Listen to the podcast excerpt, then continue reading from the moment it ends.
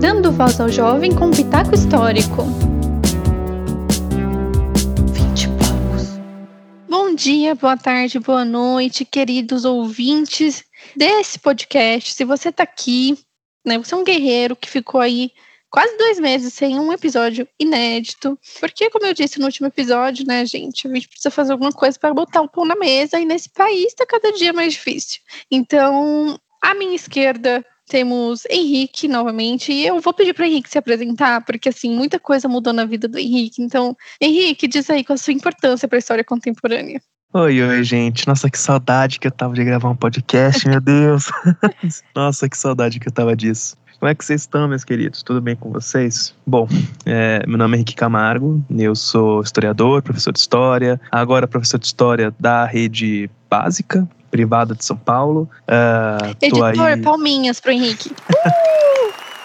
tô aí em sala de aula agora, Sou criador do projeto do História Pop lá no Instagram, é, do História Popcast, que também tá meio parado, mas logo, logo vamos ter novidades, porque agora que o menino aqui é assalariado, eu posso pagar um editor e facilitar um pouco Viva! minha vida. É, então, dito isso, eu tô muito feliz de estar aqui de volta com a Jana. A gente tá voltando também com 20 e poucos, tá sendo muito. tá fazendo muita falta na minha vida. 20 e poucos é um programa que, assim, é maravilhoso. Eu falo pra Jana desde a primeira vez que a gente gravou juntos, que, nossa, um projeto incrível.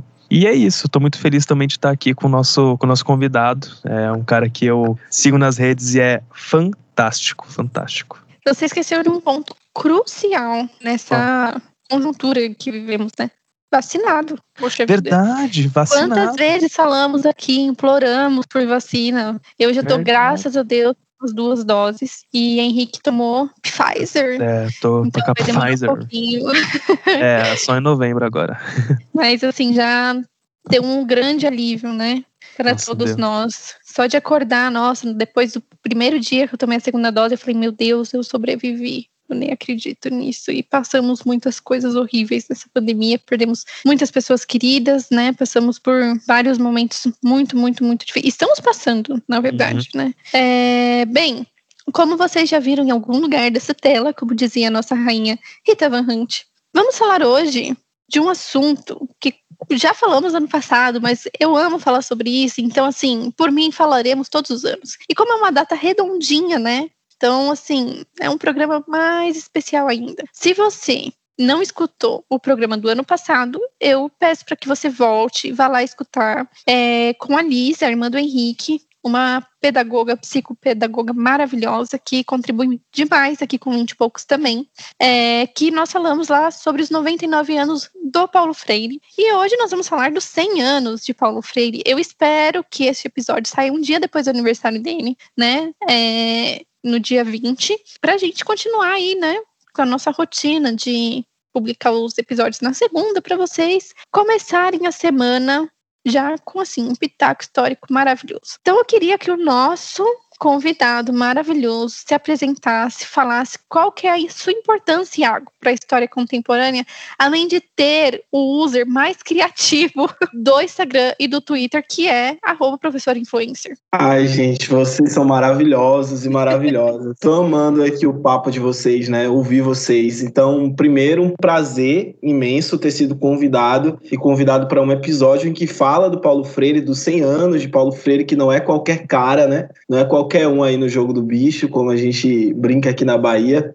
É, e me apresentando, eu sou Iago Gomes, eu sou professor da rede básica pública aqui da Bahia. Antes de tudo, sou professor, estou como professor aí nessa pandemia. Acho que o Henrique aí sabe, né, como tem sido ao mesmo tempo gratificante ter um emprego e doloroso estar na condição de professor. É, sou graduado em Letras Vernáculas pela UFES, Universidade Estadual de Feira de Santana. É, estou como comunicador político também nas redes sociais. Como a Janaína disse, né, eu sou uso aí o user, professor influencer. Já tive aí alguns alguns debates internos em torno desse user, mas resolvi aceitar, é isso aí e vamos lá e tamo junto. Acho que basicamente, assim, de forma resumida, é isso. Né? E também apresento podcasts. Eu também apresento podcast Ação Dialógica, que é um podcast que trata de educação é, numa perspectiva revolucionária, libertadora. O nome, o próprio nome inspirado no Paulo Freire. E também o podcast 20 de Novembro Cast, que debate questões raciais, questões políticas, junto com o Vinícius, o Praxis Negra. Beijão aí pro Vinícius. Eu acho que assim, isso é um pouco da minha história de vida, né? E sou morador da Bahia, gente. Feira de Santana, é, nasci numa cidade próxima à feira, moro em Feira de Santana, Bahia. Acho que isso é um pouco aí da minha trajetória biográfica na história contemporânea. Ah, maravilhoso. Eu fiquei tão feliz quando você aceitou o convite. Já te acompanha bastante tempo nas redes. Inclusive, você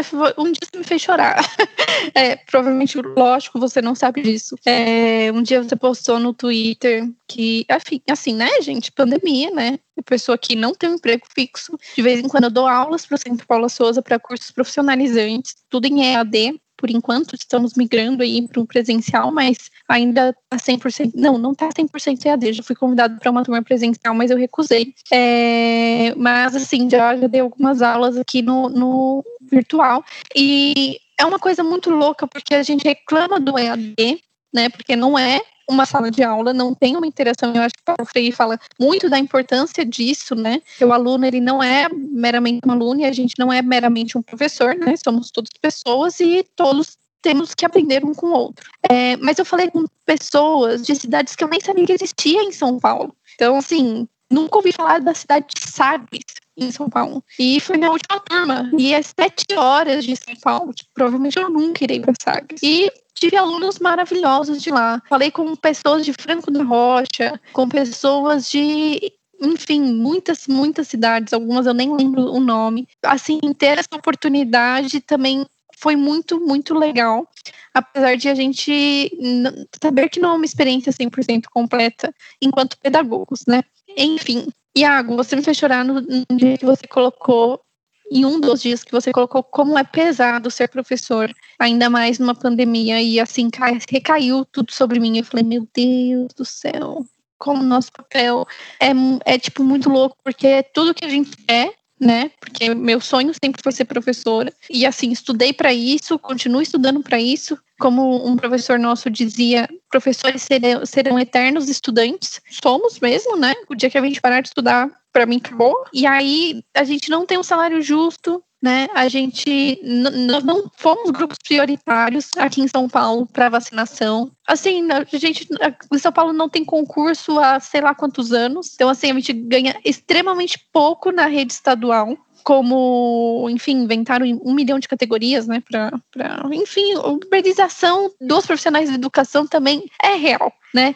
Então a gente já quero começar aqui, Iago, com você para te perguntar é, como que a gente pode utilizar o legado de Freire, sala de aula, em tempos que a gente discute escola sem partido, em tempos que a gente como presidente do Brasil, em tempos que Paulo Guedes é um, um, um cara que cuida da economia desse país, é, em tempos que, em tempos, três dias atrás tivemos manifestações do MBL, que é o maior articulador da escola sem partido. É, como que a gente faz isso, Iago? Como que a gente cria forças, meu Deus, para continuar sendo professor nesse país? Jana, eu queria estar próximo de você agora para te dar um abraço, porque é, eu acho incrível, né? Como é que a, a, uma rede social consegue conectar né, pessoas de diferentes lugares com experiências muito parecidas. Então, uhum. apesar da gente ter com, com um contexto né, diferente daqui da Bahia, de São Paulo, a gente tem uma proximidade por ser professor e saber que no Brasil inteiro, no país inteiro, o professor é muito pouco valorizado. Talvez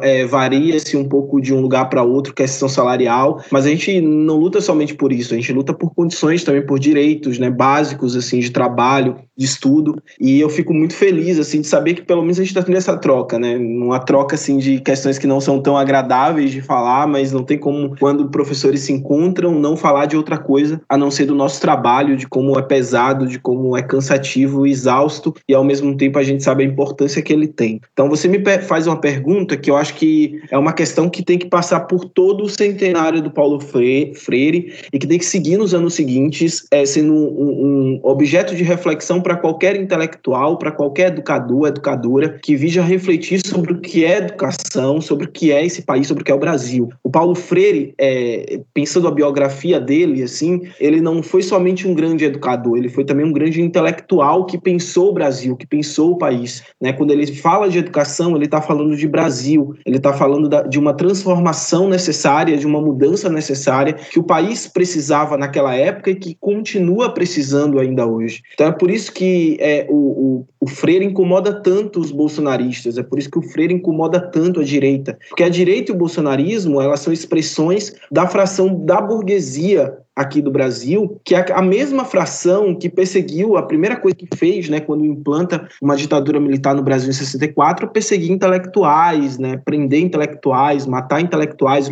lutadores sociais e exilar esses intelectuais. O Freire foi um desses exilados. Então, a gente tem ainda a expressão de uma sociedade que é uma sociedade dividida em classes. Então, não foi o Freire, não foi o Marx, não foi Iago, não foi a Jana, não, for, não foram os partidos de esquerda que dividiram a sociedade assim, né? As classes, elas existem porque existe um sistema que é desigual e que criam essa divisão de classes. Então, essa burguesia é expressão disso e essa perseguição ao Freire indica justamente isso. O que é que o Freire pensa, né, como educação libertadora que permite com que sujeito se entenda como fazedor parte dessa classe e, portanto, como aquele que deve tomar a mudança, a transformação nas suas mãos. Essa educação libertadora, essa educação emancipadora, ela é o cerne da construção do pensamento freiriano. O Freire, em 63, né, ele, ele alfabetizou é, cerca de 300 trabalhadores e trabalhadoras lá em Angicos, é, em 40 horas, o que ficou conhecido como as 40 horas em Angicos, e aquela experiência do Freire, naquele processo de alfabetização, não foi somente o que surpreendeu, o que deixou estar estarrecida a burguesia não foi somente a capacidade que ele tinha de alfabetizar tanta gente em tão pouco tempo, mas foi o método que ele utilizou. Freire falava de algo que é, se sustenta não somente no processo de alfabetização, mas de toda a educação. É fundamental que antes de,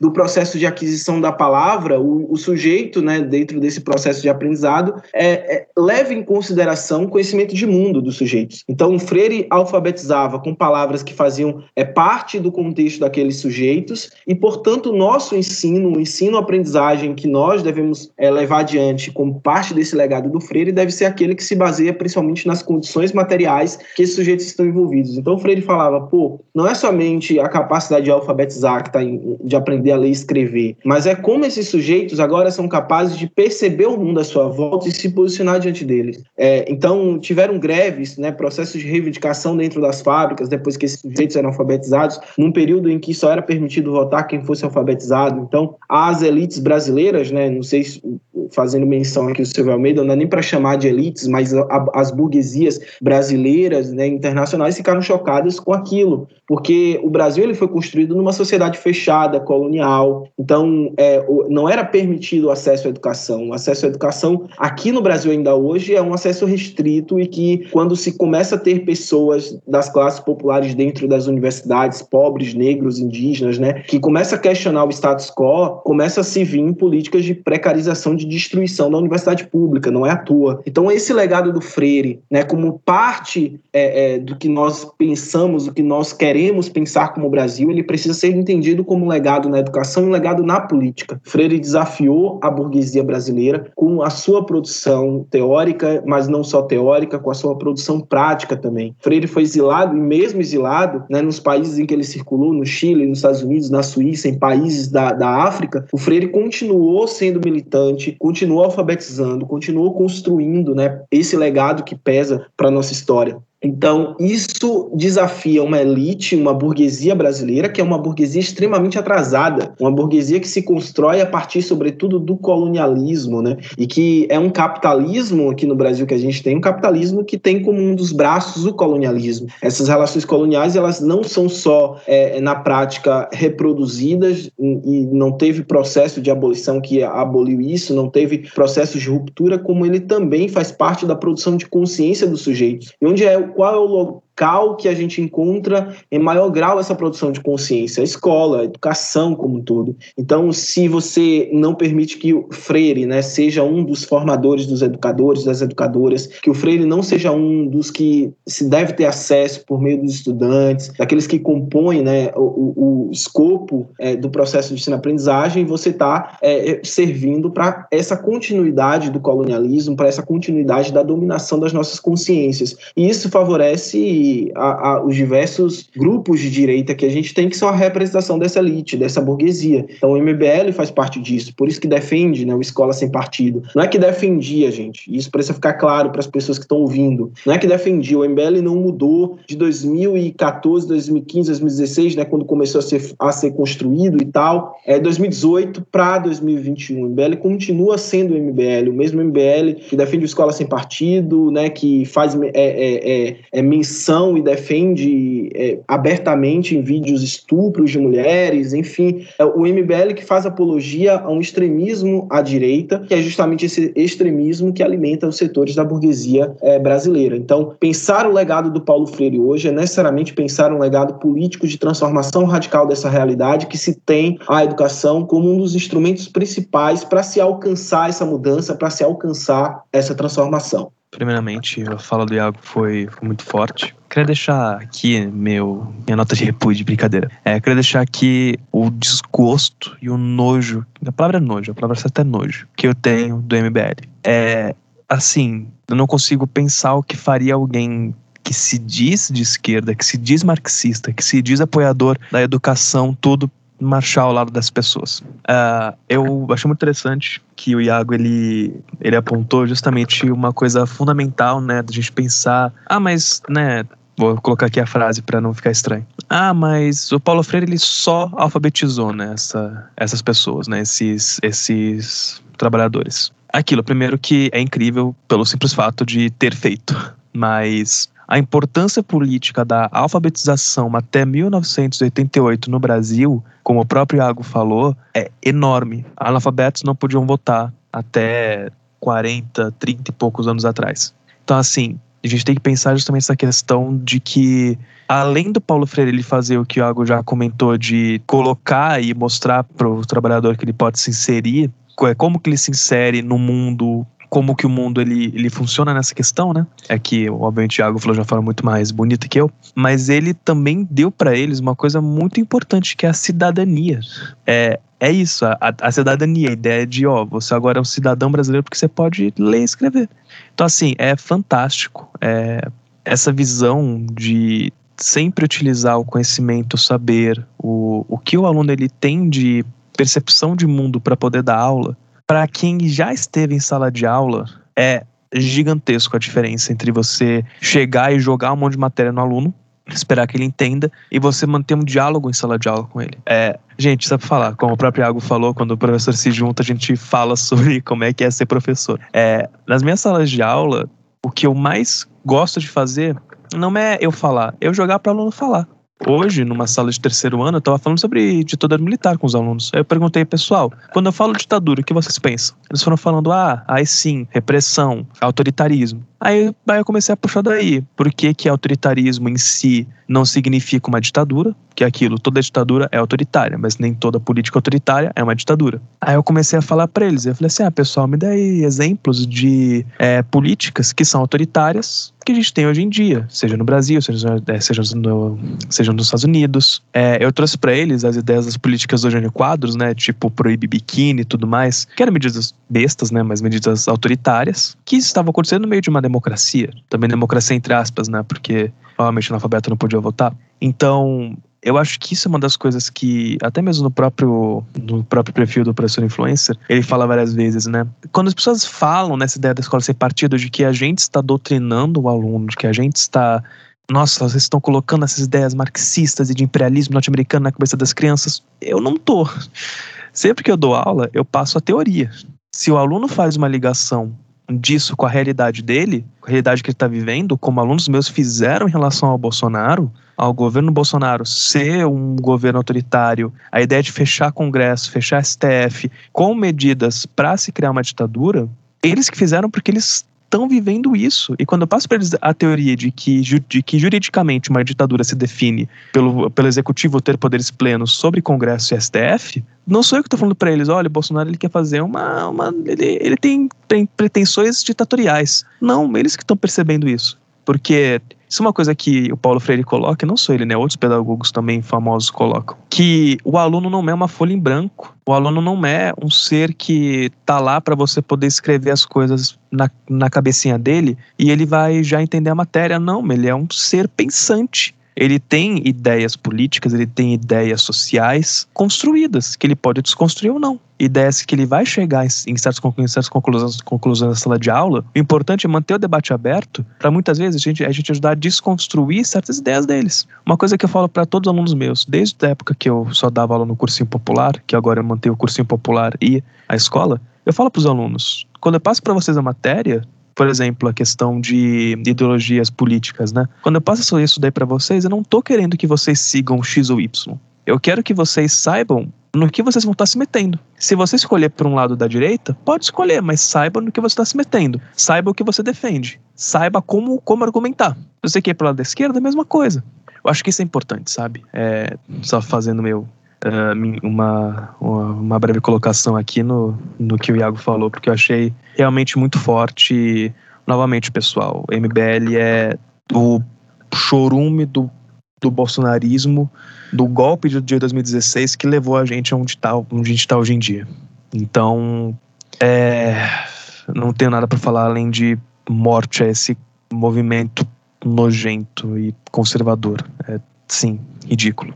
Vou fazer um comentário aqui é, que eu acho que é muito pertinente, que o Freire ele traz né, no, no primeiro livro que ele publica, Educação como Prática da Liberdade, a ideia, né, os conceitos de consciência em trânsito a partir do desenvolvimento dessa consciência crítica do sujeito, do educando. Então, ele traz a ideia de consciência intransitiva, de consciência em trânsito, até se alcançar o que se almeja para uma mudança, para uma transformação, que seria a consciência crítico-reflexiva, né? consciência crítica da realidade em que ele considera que aquele sujeito, né, quando ele chega na escola, quando ele vai integrar esse processo de ensino-aprendizagem, ele não é esse sujeito, como você muito bem colocou, Henrique, que é uma folha em branco, ele é um sujeito que carrega os conhecimentos de mundo dele, que carrega a compreensão de mundo, ainda que muitas vezes caindo no senso comum, sem a capacidade científica de discernir o que é opinião, do que é fato, do que é estudo, né? Então, mas é um sujeito que tem as suas, a, a, a sua própria forma de pensar.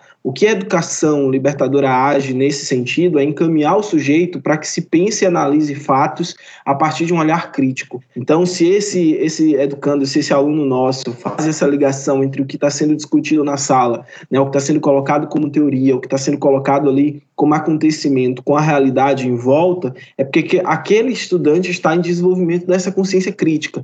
Então, o que o Escola Sem Partido, especificamente quanto projeto, né, quanto ideia de escola, ideia de educação nega, é o desenvolvimento dessa consciência crítica, dessa consciência em trânsito, entendendo que o único trânsito que deve acontecer dentro da escola é um trânsito para transformar aquele sujeito em mercadoria, em um sujeito que vai vender a sua mão de obra de forma barata para o mercado. Isso é ampliado com o neoliberalismo no mundo. Então, o neoliberalismo entende a educação como através de um olhar da pós-política, né, através de um olhar de que política e educação não se mistura e política entendendo esse senso crítico e que o sujeito só está ali dentro da escola para formar mão de obra. Então, essa compreensão é a compreensão do MBL, a compreensão do bolsonarismo como um todo, né? a compreensão desses aí que fingem às vezes serem progressistas, mas que pensam a educação dessa forma, mandando aqui um alô né, para Tabata Amaral. E justamente essa questão, né, da educação como mercadoria e tudo mais. E, ah, mas você não pode falar sobre política em sala de aula. Gente, se você abrir um livro de história, é, vamos pegar aqui, um livro de história sobre Brasil e Império. Tem uma parte lá falando política no Brasil e Império. A ideia deles é, just, é justamente essa quando você fala, Iago, de que é, cortar esse senso crítico. Porque aquilo, todo professor que tenha bom senso sabe que não é para ficar fazendo panfletagem partidária em sala de aula. E essa questão, quando a gente para para ler o projeto do, do Escola Sem Partido, eles não querem falar que, ó, é errado os professores eles estarem fazendo propaganda partidária em uma escola. Isso eu concordo realmente, não é para fazer propaganda partidária. eles falam, eles falam justamente isso, não, mas, não, mas não pode falar de política, não pode falar de nada. A gente tem que tratar o aluno como se ele fosse realmente um ser não pensante. Isso é ridículo, é contra. Eu diria que não é só contraprodutivo, sabe? É, acho que contraproducente. É burro. É desconsiderar uma coisa simples de ciência, comprovada cientificamente numa questão neural, sabe? Cerebral de um, é, de um, de um adolescente. Ele não é. Ele tem ideias, ele tem vontade de falar. Se você entra numa sala de aula e o seu aluno não quer falar alguma coisa para você, ou não quer falar uma coisa que ele viu, uma coisa que ele pensou, ele não quer participar, tem alguma coisa errada. Porque os adolescentes querem falar. Quando você começa a dar voz para eles em uma sala de aula, eles não param. Às vezes, nem sempre para uma coisa produtiva. Sim, mas às vezes é bom também dar essa descontraída. Então, eu acho importante trazer essa questão é, justamente, né? Sim, exatamente. Nossa, eu queria dizer que, assim, Tabata Amaral nunca me enganou, né? Sim, Teve muitas pessoas que se iludiram aí com alguns discursos dela, para educação, não sei o que lá, mas aquela. Enfim, dava para perceber nitidamente qual seria o projeto dela. E ela ganhou muita repercussão, né? Aí, tanto na mídia quanto na internet. É, com um discurso defensivo da educação, porém de uma educação que nós três é, não acreditamos, é, uma educação que não é a educação defendida por Paulo Freire, né? Vai muito mais nesse sentido aí do neoliberalismo, de uma educação bancária que é tão criticada pelo Paulo Freire, né? Porém, né, é, me me entristeci, né? Eu acho que essa é a palavra, me entristeci com algumas pessoas que foram nessas manifestações do dia 7, inclusive uma candidata que eu votei, a Isa Pena, é, graças a Deus, hoje já tenho uma outra consciência política das últimas eleições, porém, votei nela e, assim, me surpreendeu e ao mesmo tempo não me surpreendeu tanto. E hoje, nas redes sociais dela, assim, até dei risada, né? Do tanto que ela tentou justificar a merda que ela fez. É, e são coisas, querida, que não são justificáveis. Sabe, você andar com um grupo fascista não é justificável, porque é isso que eles são né? Uh, então era isso que eu queria falar, Henrique. Pode, pode mandar bala aí.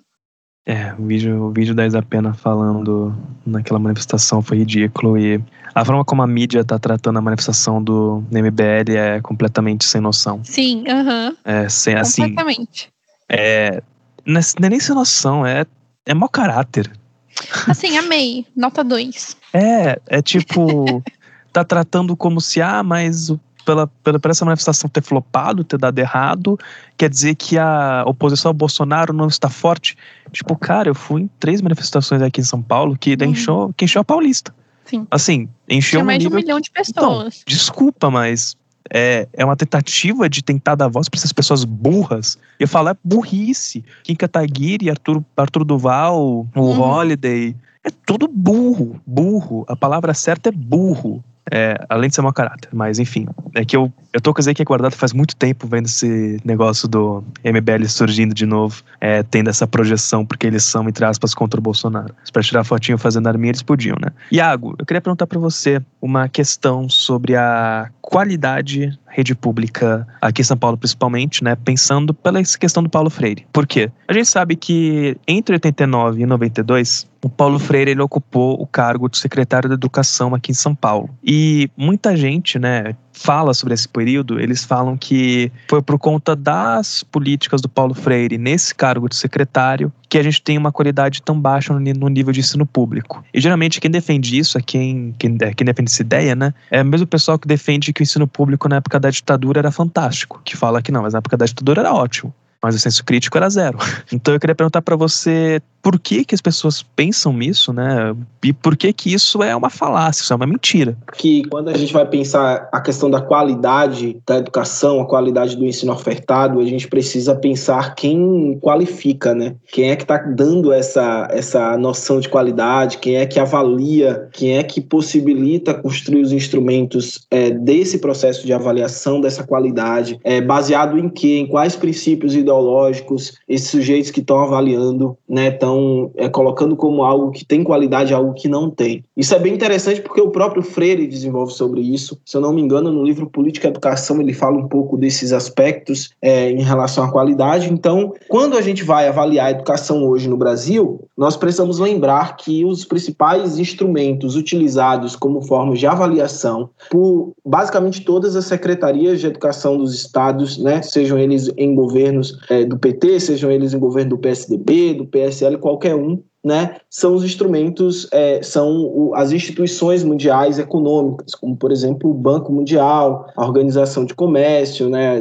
da Cooperação Econômica, enfim, organizações que estão ali é, interessadas também em transformar a educação numa empresa. Então, esses, essas são as instituições que criam, por exemplo, os instrumentos qualificadores da educação, que dizem, ó, a educação de qualidade é isso, a educação que não tem qualidade é aquilo. Então, o Freire, inclusive, quando ocupou a Secretaria de Educação de São Paulo, é, no governo de Luiz Arundina, em 89, o Freire recusou uma negociação, um acordo com o Banco Mundial na época. O Banco Mundial queria alguma coisa em troca é, em, de, um, de um recurso para ele investir na secretaria, porque o Freire já previa que, óbvio que se há uma instituição econômica de grande poder que se construiu depois da Segunda Guerra Mundial para expandir né, as ideias econômicas dos Estados Unidos para os países periféricos, que é o Banco Mundial funciona dessa forma, algum interesse o Banco Mundial tem em troca. Então, é, quando a gente está falando de qualidade, quando a gente fala ah, a educação na Bahia está ruim, a educação em São Paulo está boa, a educação no Rio de Janeiro está ruim, etc, etc, a gente precisa saber quem é que está dizendo isso, né? quais são os, a, essas instituições que estão por trás desses discursos. Falando sobre a experiência do, de Paulo é, Freire à frente da Secretaria de é, Educação Municipal de São Paulo, tem uma obra que foi publicada, organizada né, pela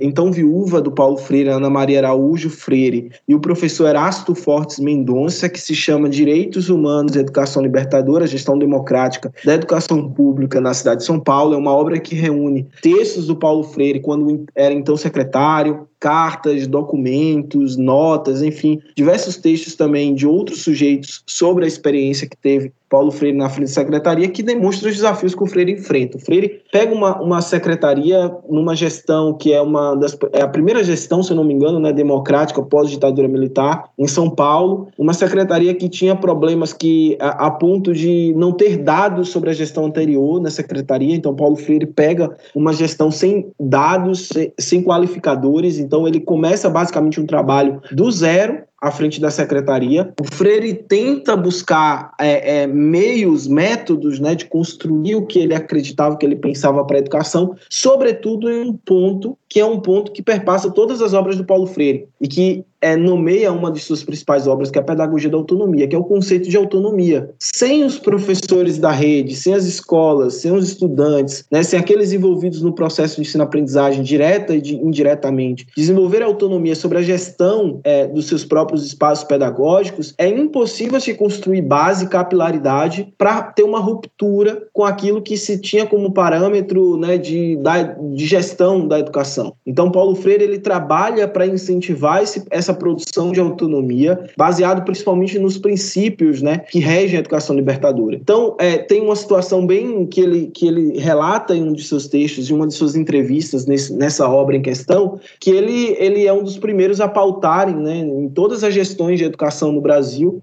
as eleições para diretores escolares e que é, é, primeiro ele colocou nas mãos dos professores decidirem se eles queriam que tivesse eleição ou não e foi rejeitada a proposta. Freire queria que isso acontecesse, mas foi rejeitada. Ele fala: eu voltei para casa naquele dia disposto a aceitar. Ele poderia numa canetada, né, é, obrigar as escolas a fazer processos eleitorais, mas ele resolveu acatar o que foi decidido porque ele falou: o mais importante de tudo não foi o, final da história, o que foi decidido no, no final, mas foi o processo. Aquilo abriu um processo de reflexão naqueles sujeitos envolvidos, aquilo abria um processo de debate, que aquilo iria perdurar durante anos, independente se o Freire iria seguir ocupando a Secretaria de Educação ou não. Então, não à toa que hoje é pauta, né, e que se tornou política pública também em diversos estados, eleições para a direção escolar. Isso é parte do processo pedagógico de construção de uma gestão democrática. Então, tudo isso sendo pensado, tudo isso sendo trabalhado, a gente pensa, pô, o legado que o Paulo Freire teve à frente da secretaria é muito grande. É, é, eu não conheço a, a, a, de uma forma é, empírica né,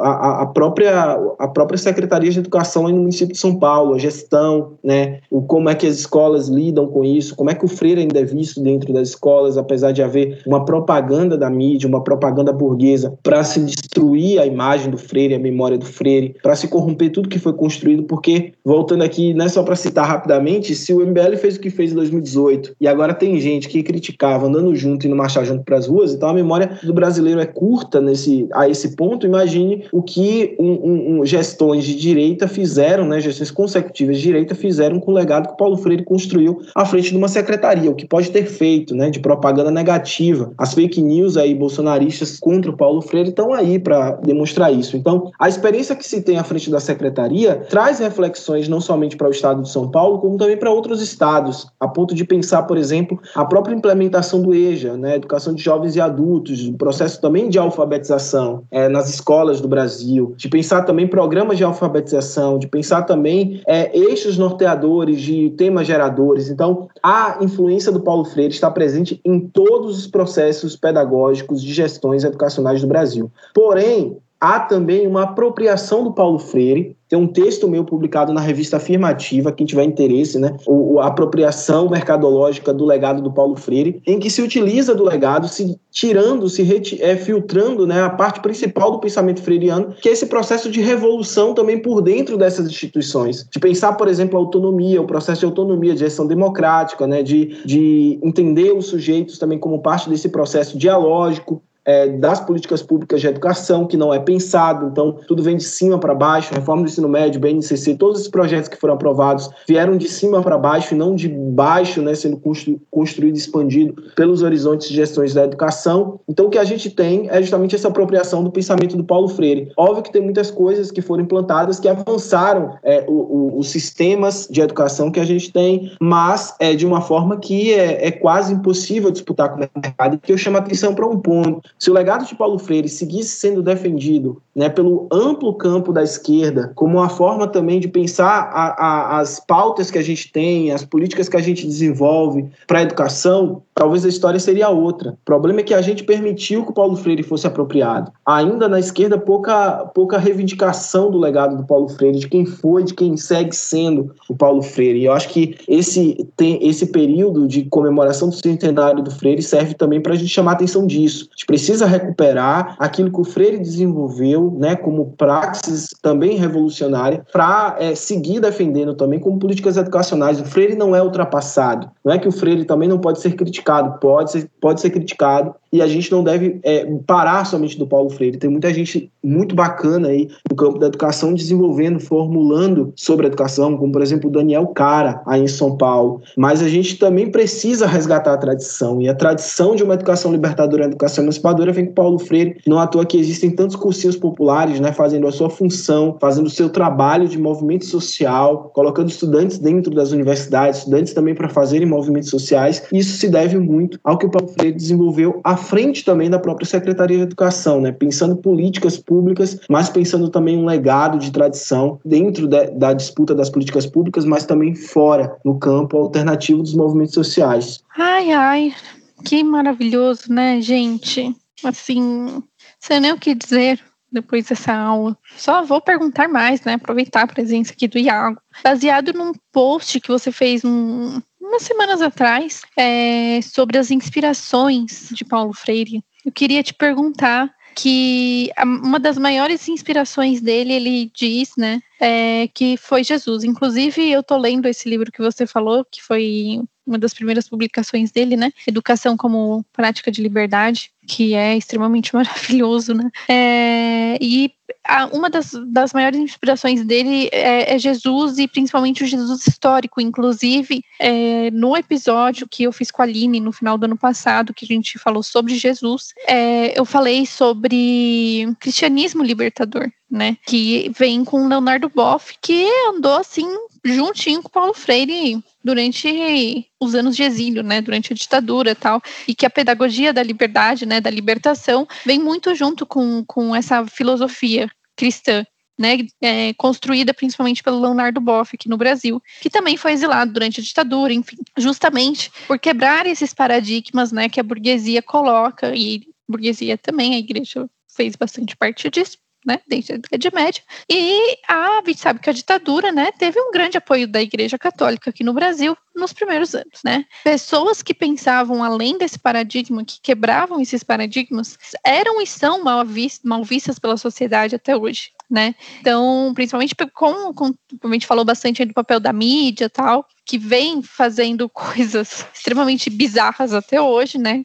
As notícias que saíram aí do, dos últimos das últimas manifestações é, e aí constrói assim uma propaganda em cima dessas figuras como Paulo Freire como Leonardo Boff que é, que é o que a gente conhece aí pelo senso comum né, que são demonizadas, que são muitas vezes tiradas de, de, de circulação assim no ambiente escolar, não é toda hora que você escuta falar de Paulo Freire, principalmente bem. Enfim, não é o que a gente discute durante uma reunião na sala dos professores, por exemplo. Como que a gente vai aplicar um pouco mais a filosofia do Paulo Freire durante as aulas? Não é isso que acontece, né? Inclusive, escutei falar muito mal de Paulo Freire na sala dos professores. Já digo aqui, né? Sempre falei aqui que o professor devia ganhar um por insalubridade pela sala dos professores. Se você é professor, não fique lá só para tomar café e comer bolacha Maria, né? Engatando aqui na pergunta, esse Jesus que Paulo Freire diz que tem como inspiração é muito diferente desse Jesus que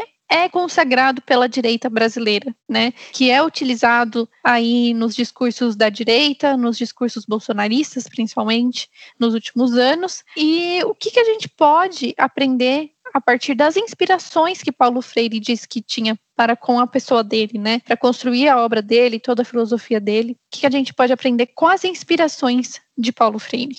O Paulo Freire ele tem muita influência né, de diversos intelectuais. Eu Paulo Freire era alguém que lia bastante, então tem influência do Marx, tem influência do Fanon, inclusive a obra Os Condenados da Terra é uma das que inspiram diretamente, né, pedagogia do oprimido. Mas eu achei bem interessante na né, citação que você colocou aí, você falou que eu postei lá no, no, Instagram, que é uma citação que ele fala de Cristo e que eu achei fantástica, porque é, eu venho também de uma família tradicionalmente cristã, parte evangélica, parte católica, também tenho uma infância, uma adolescência ali construída no seio da igreja, e com o passar do tempo acabei me afastando também por uma questão de como as igrejas passaram a se comportar abertamente diante de questões como sexualidade gênero, questão racial, também questões políticas no geral. Mas o cristianismo verdadeiro, o cristianismo verdadeiro, ele é revolucionário. É, tem uma cena de filmes que eu assistia quando criança, é, da, na Semana Santa, né, passa muito filme bíblico e tal, de que a cena de Cristo destruindo as coisas dentro da igreja, né, as barracas de venda e falando que os templos que foram construídos para o seu pai não deveriam ser templos de venda, de comércio, e que comércio é absurdo e tal. Então, e você tem outras cenas também na memória. Então, a cena que ele protege Maria Madalena, né, impede um apedrejamento, é, cenas que ele vai tratando e que vai trazendo à tona que o que mais era relevante para o Cristo, não como essa entidade, nessa visão sacra construída pela igreja, mas como ser que caminhou em meio a homens e meio a mulheres também, em meio à sociedade são as questões sociais. Questões sociais, sobretudo de desigualdade do seu período, do seu tempo. Então, a gente precisa resgatar essa visão de Cristo, de quem é Cristo, do que significa esse Cristo. Esse Cristo é um Cristo consternado com as questões de classe, é um Cristo incomodado com as questões de exploração, de opressão, é, inclusive assassinado pelas mãos também da opressão. Né? Então, isso é um ponto interessante. Aí, o, o Freire ele fala que, logo no início da citação, também encontra em uma dessas entrevistas no livro Direitos Humanos e Educação Libertadora, que ele fala que Cristo foi um dos maiores educadores e professores e que o influenciou como pedagogo. Isso é uma aula, porque ele fala, pô, não estou falando do Cristo transcendental, estou falando do Cristo é, como homem. E o que mais chama atenção nele não é somente o que Cristo pregava, era que Cristo pregava, mas vivia aquilo na prática. Então,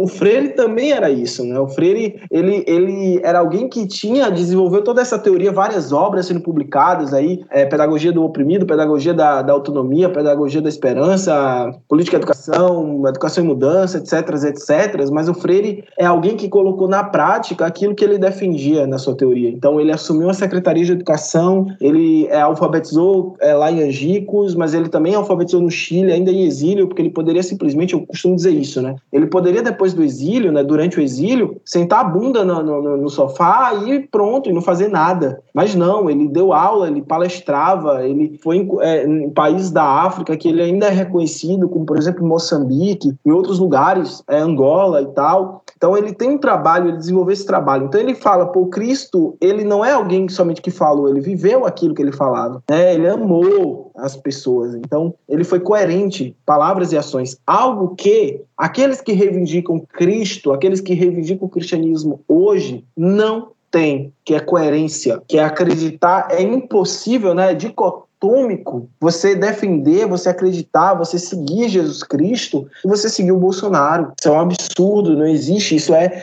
é um paradoxo impossível, né? Eu vou até ser redundante, porque o paradoxo ainda tem é uma figura de linguagem possível na escrita. Essa impossibilidade ela não ela se dá, não tem como. Então, o verdadeiro Cristo, o verdadeiro cristianismo, ele é revolucionário nesse sentido. Ele apresenta o Freire e fala muito da questão ética do professor. Acho que não basta eu chegar para o meu aluno e falar, você tem que fazer isso, se na minha prática pedagógica, na minha prática quanto humano, né, eu não vivo aquilo. Eu não estou falando aqui de uma questão moral, gente. Por exemplo, eu nunca chego para os meus alunos e falo, não bebam, porque eu bebo cerveja. Daí, eu vou falar para eles não beberem cerveja, sendo que eu bebo cerveja? Não vou falar. Vou falar para eles não irem em festa, não dançar no paredão, não em período pandêmico, claro, fora do período pandêmico. Vou falar para eles não fazerem se eu faço também? Não dá. Então eu posso falar aquilo que eu vivo. E isso é o, o, o educador real. Isso é o legado do Cristo, né? Que o Paulo Freire está trazendo. A coerência entre as palavras e o que, o que se prega, né? O que se faz. Então essa prática, esse esse, essa base ética ela é fundamental para o nosso processo pedagógico e aí ele resgata o Cristo. E ele fala: Cristo me levou né, a Marx. Então, Marx me entusiasmou, Marx me, me deu os instrumentos para entender as contradições da sociedade. Essa citação, para mim, ela faz referência ao conceito de praxis freiriano. Né? O conceito de pra, praxis é freiriano, ele é um conceito é, muito parecido com o conceito de praxis marxista. Né?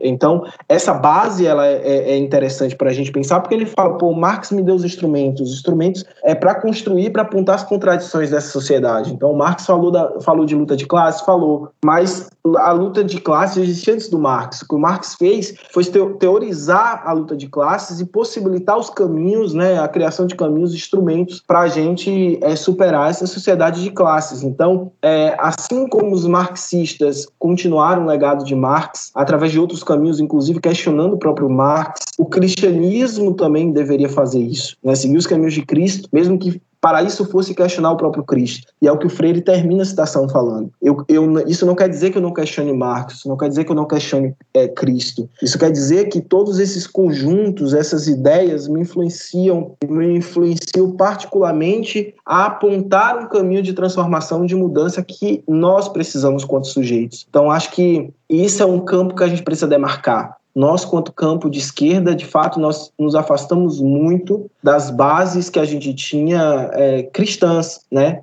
É, só que essas bases cristãs, ao mesmo tempo, se afastaram de Cristo. Então, você tem abismos, né? A, a, política ela tem sido construída em abismos. Então, você falou aí da Igreja Católica ter apoiado logo no início a ditadura militar, ao mesmo tempo que nós tivemos reações dentro da própria igreja. Nós tivemos padres, né, igrejas é, é, que é, abrigaram, inclusive, foragidos, né, militantes antes de ditadura militar, assim como a gente teve terreiros de candomblé, terreiros de Ubanda também, algumas poucas igrejas evangélicas que também fizeram isso. Então, a gente teve resistência. A questão agora é a gente olhar para o lado e falar: e aí? Como é que a gente faz para construir essas resistências no Brasil de 2021 com um presidente que se usa do cristianismo né, para fazer carreira, mas que ele não é cristão porra nenhuma? Né? Então, acho que esse ponto é a nossa reflexão. É como o Freire traz a ideia de Cristo, Cristo coerente, o Marx coerente, né, como ele traz essa compreensão de sociedade é, para um olhar dentro da sua teoria, mas um olhar também sobre a sua prática, de aproximação mesmo, não de afastamento. E eu não quero dizer com isso que você tem que abrir mão das suas convicções religiosas ou não religiosas. O ateu tem que passar a ser cristão para poder convencer o cristão a acreditar na esquerda. Não, não é por aí. É a gente conseguir pontos de convergência. Né? O marxismo ele se constrói através de sínteses. A partir da dialética histórica, você desenvolve e a partir disso atua, atua sobre a realidade. Numa classe trabalhadora que é pensada para ser dividida, para ser fragmentada. A gente precisa trabalhar com essas fragmentações, unificando aquilo que nos torna né, classe trabalhadora. Freire não foi diferente ao pensar isso. Eu tenho duas histórias engraçadas, engraçadas entre aspas, né? É, com isso que eu trabalhei com uma, hoje também historiadora, né? Amiga querida, Dani, miado da minha gata, caso alguém tenha ouvido, para essa participação especial de Leopoldina no podcast. Trabalhei com Dani, né, na, em uma biblioteca de uma universidade aqui de São Paulo. Dani estava no primeiro semestre, se eu não me engano, da, da faculdade, eu já ali quase, quase me formando. Ela já tinha lido bastante Paulo Freire. O curso de maior alunos que tinha na faculdade que a gente trabalhava era pedagogia, então a gente tinha um volume imenso de obras do Paulo Freire, assim, à nossa disposição. Quando a gente quisesse ler, estava lá. E ela tinha lido bastante. E aí um dia eu falei para ela, Dani, você já leu o Manifesto, Mar... o Manifesto Comunista?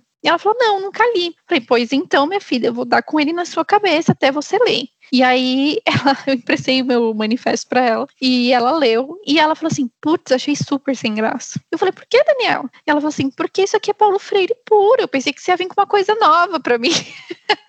falei: "Dani, Paulo Freire era marxista, amiga. Então assim, claro que vão ter coisas muito parecidas, né? É, Marx era uma grande inspiração para o Paulo Freire. Então, então assim, são coisas que são é, não tem como você dissociar muito uma coisa da outra. E hoje a outra história. Comentei aqui com o Henrique que estou mandando currículo igual uma doida para a rede particular de São Paulo, porque o Estado resolveu empacar minha inscrição, né?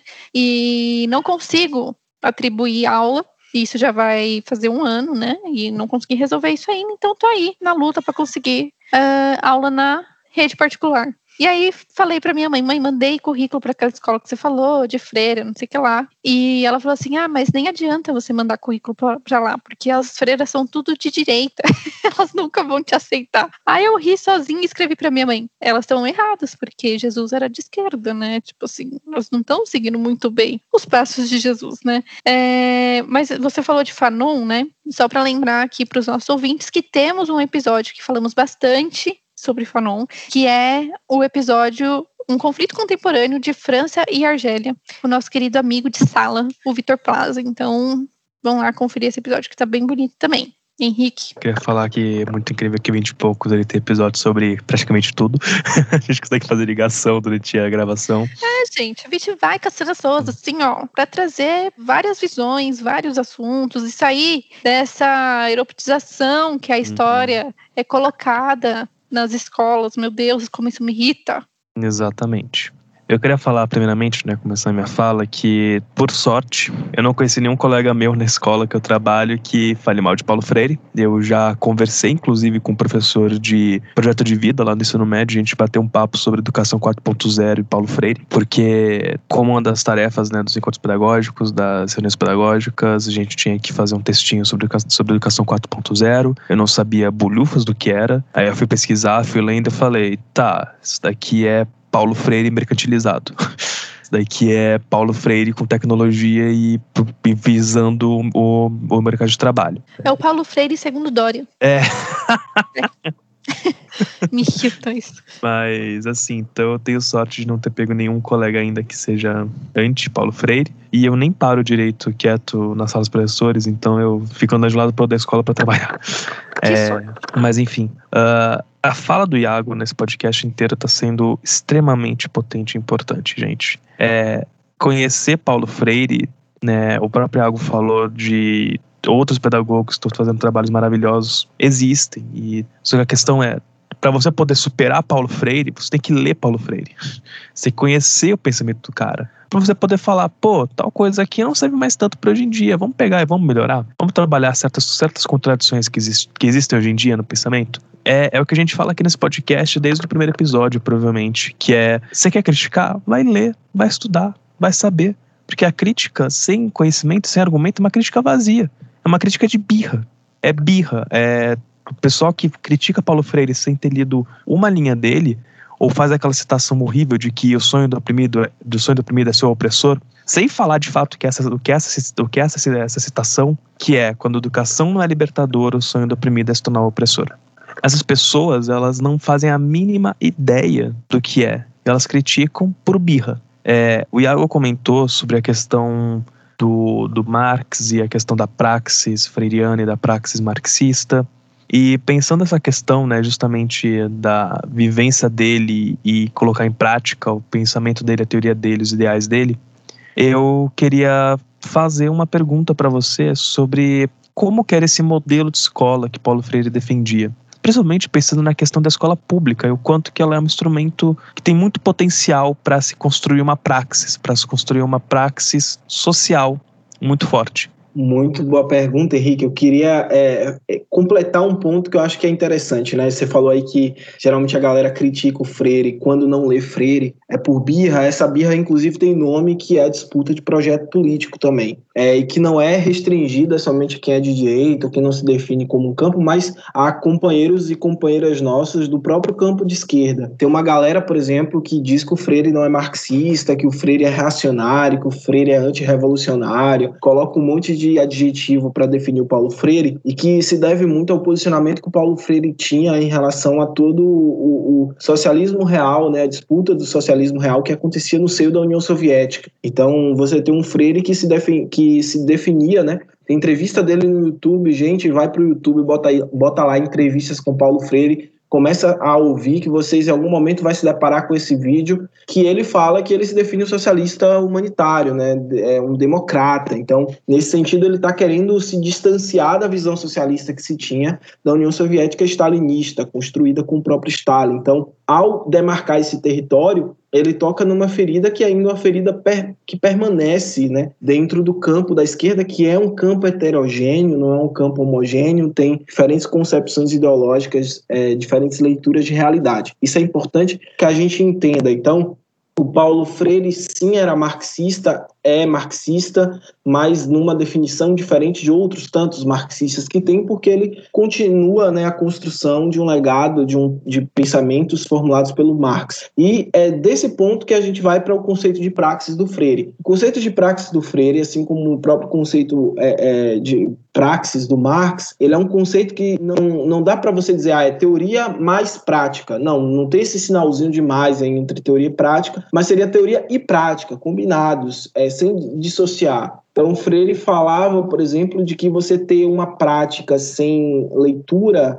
né, sem reflexão crítica, você não desenvolve uma praxis revolucionária e, portanto, uma educação libertadora. Você ter muita leitura e não ter a prática, você também não tem. Então, é, o militante, né, o conceito de militante que o Paulo Freire traz é diferente do conceito de ativista, que é aquele que atua, atua, atua sobre a realidade sem reflexão crítica. O de militante é aquele que atua sobre a realidade, mas com reflexão crítica. Isso é, traz a ideia de cautela também, de refletir sobre a conjuntura política, de saber qual posicionamento deve se ter em determinado momento. Então, essa compreensão de praxis é, ela é fundamental para o desenvolvimento do que o Freire definia como educação libertadora, a partir da, sem abrir mão em momento nenhum da dialogicidade, né, da ação dialógica, dessa característica que é a produção de dialética, produção de síntese a partir dessa relação de é, é ver a contradição, de solucionar a contradição. Então, o que é que eu quero dizer com isso? Não é que eu vou pegar o livro do Paulo Freire e vou seguir aquilo na risca, como ele está, como está escrito, como está colocado. Não, eu vou adaptar aquela leitura com o contexto em que eu vou aplicar aquilo, né? Com o contexto que eu trabalho, com o contexto que eu estudo, com o contexto que eu vivo, que eu moro, que eu atuo quanto militante. E é, é interessante isso porque veja,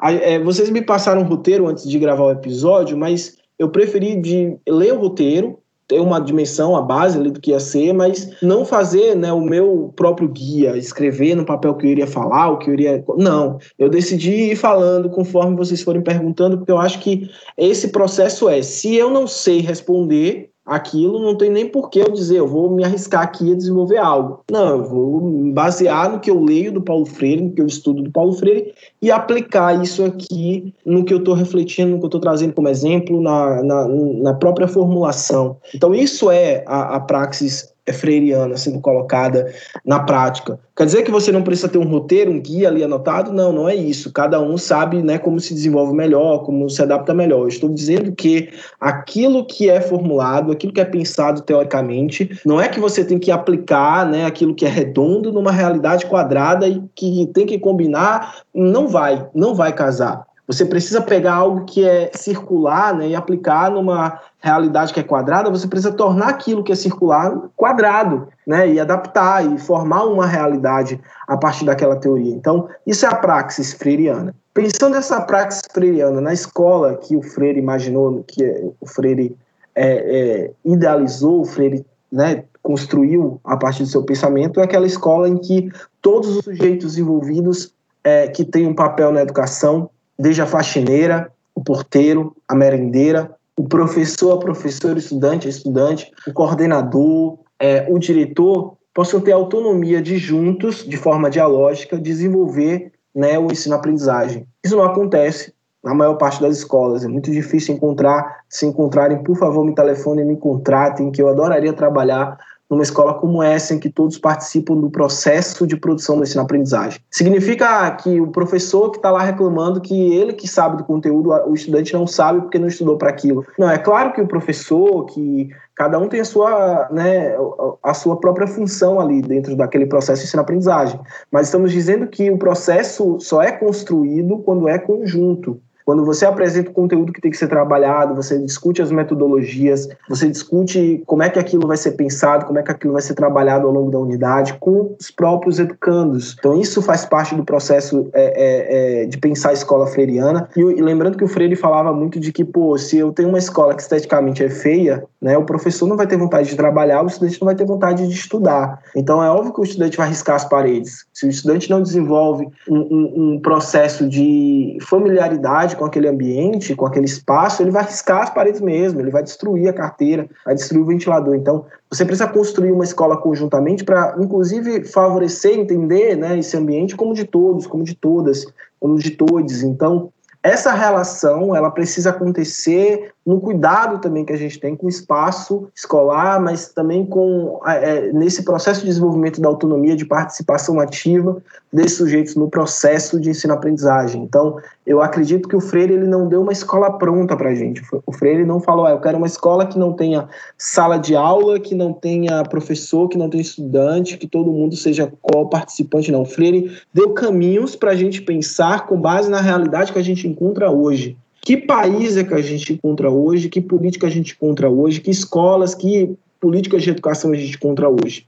Né? Eu vejo como prioridade a derrubada desse governo. Para aí a gente pensar uma escola democrática. Se a gente derrubar esse governo, a gente vai ficar se esbarrando né, em pessoas, pais e mães de alunos que denunciam o professor por é, é, é, doutrinação, por direções que coagem, que agem de forma autoritária, com secretarias de educação enfiando políticas de austeridade nas nossas costas, né? com professores extremamente desvalorizados, sendo chamados de vagabundos em redes sociais. Então, a gente precisa elencar como prioridade, ao mesmo tempo, as nossas atuações dentro, dentro dos nossos espaços escolares, sindicais, de movimentos é, de educação e tal, mas é, na política, porque é na política que acontece, acontece também o jogo de disputa, e o Paulo Freire não se ausentou disso. Né? Então, eu acho que é essa escola.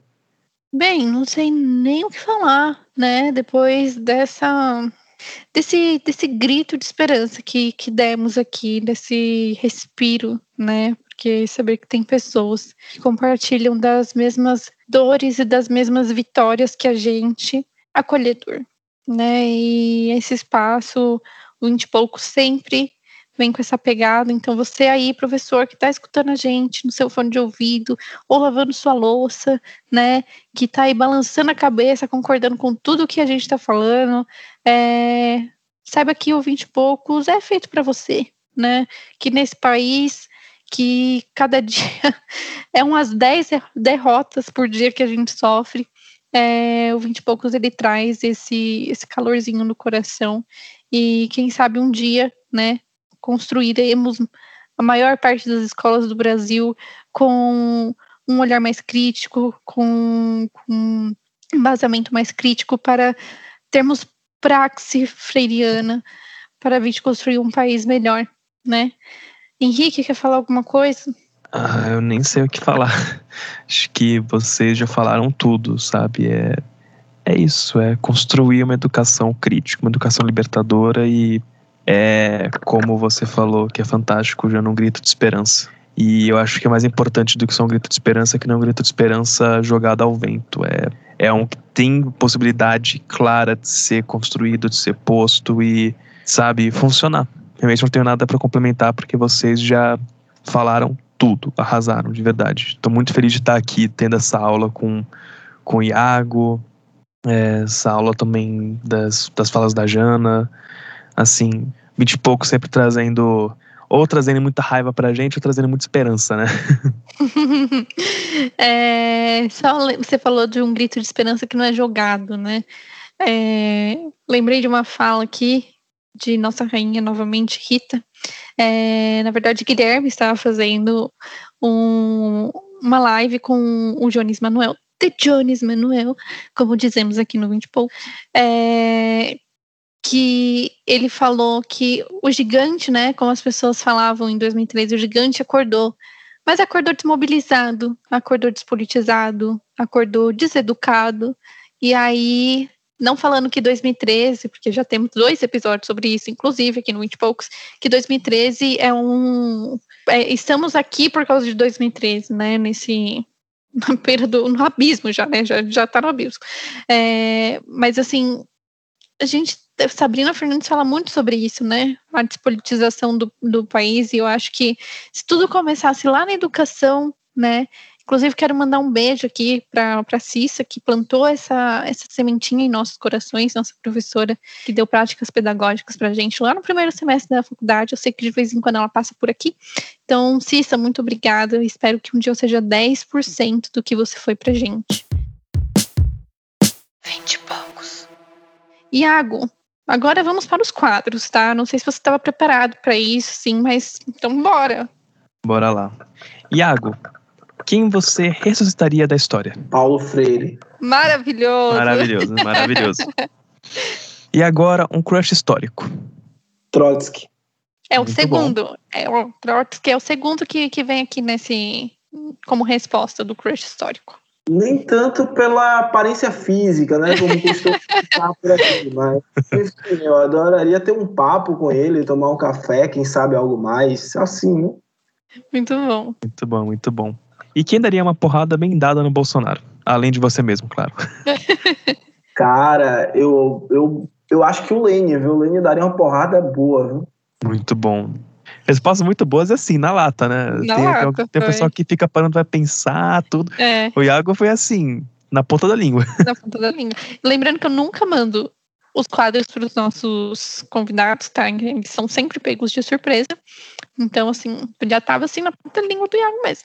Uhum. Bem, Iago, deixe o seu arroba, né? Faça a sua propaganda aí para o pessoal te seguir, como te acham nas redes sociais. Deixa eu falar uma coisa, eu acho que eu vou ficar a noite inteira pensando nesses quadros aí, viu? Ah.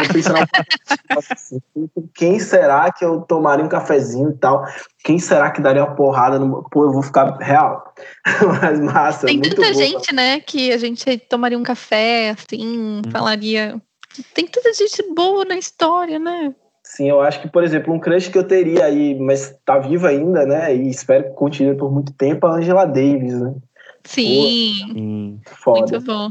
Mas show, deixando meu arroba pra galera, no Twitter, arroba prof influencer e no Instagram, arroba professor influencer. Então, só colocar lá que vocês me acham. Iago, muitíssimo obrigado pela sua participação. Foi nossa, assim, acho que eu precisava. Foi um momento de terapia, de esperança. Talvez ano que vem façamos sobre isso, sobre o esperançar, né? Que Paulo Freire fala tanto. E que esperança também não pode ser uma coisa jogada ao vento, como disse o Henrique. É isso, gente. Vamos aí, para quem, quem ficou curioso sobre o esperançar, vou procurar o esperançar de Paulo Freire para a gente seguir lutando aí. Fala, Henrique. Não, é que eu queria só também agradecer aqui a presença do Iago, né, agradecer a volta gloriosa do Vinte e Poucos para falar sobre Paulo Freire. Foi, foi uma aula e foi uma conversa muito, muito, muito gostosa. Que aquilo, né? Vamos esperar que logo tenha mais, porque deu para ver que esse papo nosso aqui só arranha a superfície das nossas experiências pessoais, das nossas praxes, né, na vida.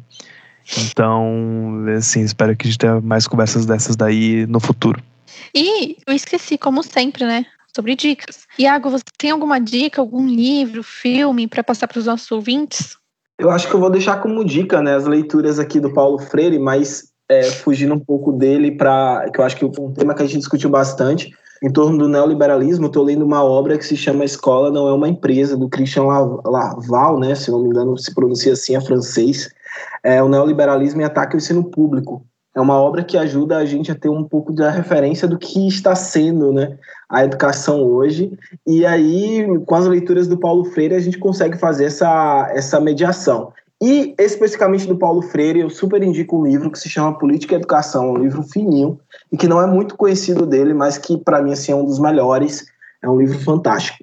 Muito bom, Henrique. Dicas? Olá, então, minha dica é ler uma apostila volume 7, capim de cadeira, gente, porque eu tô tão focado no trabalho que eu acabo parando de fazer tudo a minha vida. É, mas, assim, uma dica que eu quero deixar para vocês é o podcast Mano a Mano, do Mano Brown. Principalmente, principalmente o último que ele fez com o Lula. É, primeiro que é fantástico a forma como o Lula fala, da a oratória dele é incrível, mas eu acho interessante para a gente poder ver o quanto o Lula mudou ou não mudou desde lá de 2010, né? Vamos colocar aqui. Então eu acho que é bem 2003. Então acho que é bem legal para a gente poder ver e analisar e entender um pouco do que pode ser a conjuntura política no que vem. É, se tudo der certo desse ano também, se a gente tirar esse fascista do poder, né? Esse genocida. Então fica a dica do Mano a Mano, do podcast do Mano Brown, episódio com o Lula, ex-presidente Lula.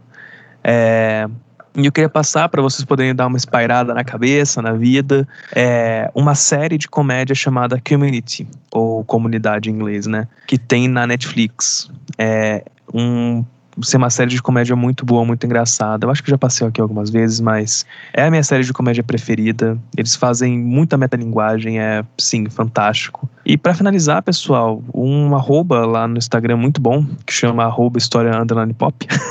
que tá meio paradinho, mas está nas Nossa, suas... Nossa, não conheço. Não conhece? Olha não, só. nunca vi. É, é. Ele tá meio paradinho, mas eu estou planejando voltar também, ter a volta gloriosa do História Pop. Eu já tenho um, um, um, podcast gravado já faz um mês e pouco, é, que eu preciso postar, preciso editar e postar. Mas recomendo todo mundo ir lá, porque tem muito conteúdo legal já publicado e conteúdo fantástico que eu ainda vou publicar também. E assim, uma coisa que eu acho que nós três concordamos, que é sigam também, além daqui do 20 e poucos, do História Pop, do Iago, sigam também o Negra Praxis, né? Ou Praxis Negra, dependendo de qual rede social vocês estão seguindo, que é o Vini, que, como o Iago falou, compõe com ele o 20 de novembro. É, ele já participou aqui várias vezes no 20 e poucos, já participou no História Popcast várias vezes também. É um cara fantástico, inteligentíssimo e, assim, vale muito a pena seguir ele para ver as análises de conjuntura dele. Ai, gente, o Vinícius é uma figura, né? Já começa por aí. Bem, Henrique, eu ia dar a mesma dica que você do episódio do, do Mano a Mano, do Lula. É, é, mas é isso aí, gente. Vai lá escutar, porque é importante, né? Algumas vezes tenho tive vontade de tacar o celular na parede. Outras vezes eu falei, é isso aí. Mas é esse o Lula, né? É isso aí. É, um livro que eu estou lendo, fazendo um fichamento exclusivo, fazendo um fichamento, inclusive, que é Educação com Prática de Liberdade, do Paulo Freire. É, e também siga a dica que eu dei ano passado, porque, enfim, esse livro é muito maravilhoso, é o meu livro preferido da vida, que é é Pedagogia da Autonomia. Esse livro, nossa, maravilhoso, apenas leio. É, novamente, Iago, muito, muito, muito obrigada. Volte quando quiser. Para esse espaço aqui, seja para falar sobre qualquer coisa, como o Henrique disse, vinte e poucos. Tem dia que a gente quer chorar, tem dia que a gente quer bater nos outros, e tem dia que a gente dá um respirinho, como esse episódio. E já digo que acho que o próximo episódio vai ser da hora, né, Henrique, também. Com, e com vontade de dar na cara de alguém, chamado Estados Unidos. Eu que agradeço, muito obrigado pelo convite, estou à disposição, tamo junto, gente. Obrigado a galera que ouviu também.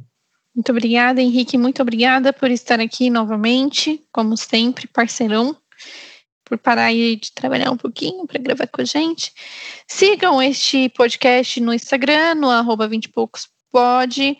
Meu Instagram pessoal é Jana Rezende, underline East, como arroz e feijão, lutem contra o Bolsonaro, bebam muita água, porque tá muito seco o tempo. E a gente se vê nas próximas semanas. Fora Beijinhos. Bolsonaro, fora MBL e fora toda essa direita que suga nossa vida no Brasil. Beijinhos, gente. Até mais. Beijo, pessoal. Tchau, tchau. Dando voz ao jovem com pitaco histórico.